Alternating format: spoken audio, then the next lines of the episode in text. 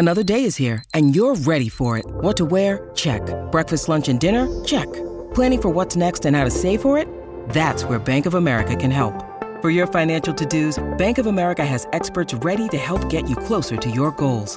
Get started at one of our local financial centers or 24-7 in our mobile banking app. Find a location near you at bankofamerica.com slash talk to us. What would you like the power to do? Mobile banking requires downloading the app and is only available for select devices. Message and data rates may apply. Bank of America and a member FDIC. When you need mealtime inspiration, it's worth shopping Kroger, where you'll find over 30,000 mouthwatering choices that excite your inner foodie. And no matter what tasty choice you make, you'll enjoy our everyday low prices, plus extra ways to save, like digital coupons worth over $600 each week. You can also save up to $1 off per gallon at the pump with fuel points. More savings and more inspiring flavors make shopping Kroger worth it every time. Kroger, fresh for everyone. Fuel restrictions apply. Pourquoi le sphinx de Gizeh a-t-il le nez cassé? Merci d'avoir posé la question. Situé près des pyramides de Gizeh en Égypte, le sphinx de Gizeh a su traverser le temps, gardant sa prestance intacte. Ou presque, car il manque un morceau à cette énorme statue, le bout du nez. Selon certaines versions de l'histoire, le nez du sphinx aurait été cassé par des chasseurs de trésors, ou bien des vandales qui cherchaient à extraire des pierres précieuses de la statue. D'autres accusent un boulet de canon tiré par l'armée de Napoléon.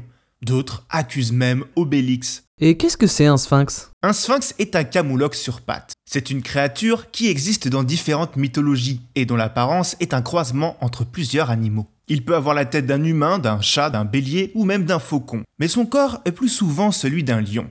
Symbole de leur toute-puissance, les pharaons égyptiens faisaient construire des statues à l'effigie de ce drôle d'animal près de leur tombeau pour être protégés. Le plus célèbre d'entre eux est le spécimen dont on parle aujourd'hui, le sphinx de Gizeh. Il protège la tombe de Képhren. C'est l'un des symboles les plus emblématiques de l'Égypte antique. Et comment a été bâti cet édifice? Il est difficile d'affirmer combien de temps a pris la construction du sphinx, car elle remonterait à 2500 ans avant notre ère. Ce qui est sûr, c'est que cela a été un projet de longue durée, qui a nécessité l'effort de nombreux ouvriers. Les archéologues pensent que les sculpteurs ont d'abord dessiné les contours de la statue sur le sol, autour d'une pierre de grès. Ils ont ensuite creusé un énorme trou et taillé la pierre jusqu'à obtenir la forme souhaitée. Il s'agit de la plus grande statue monolithique au monde, c'est-à-dire qu'elle est bâtie dans un seul bloc.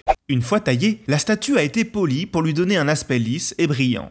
Ce sphinx mesurerait 73 mètres de long, 20 mètres de haut et 19 de large. Mais alors, qu'est-ce qui est arrivé à son nez? Cela se serait passé au XIVe siècle. Le sphinx recevait des offrandes de paysans, ce qui avait le don d'énerver un sultan musulman. La créature ne le méritait pas selon lui, car il la jugeait comme un faux dieu. Action, réaction. Il décide de vandaliser ce monument païen.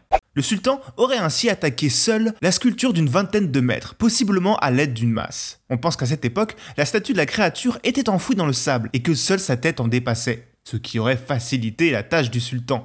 Car il ne manque pas que le nez à notre bon vieux sphinx, ses oreilles sont aussi mal en point. Mais on ne touche pas une créature divine impunément. Le sultan aurait fini pendu puis brûlé par les paysans qui n'auraient pas apprécié qu'on attaque leur créature divine.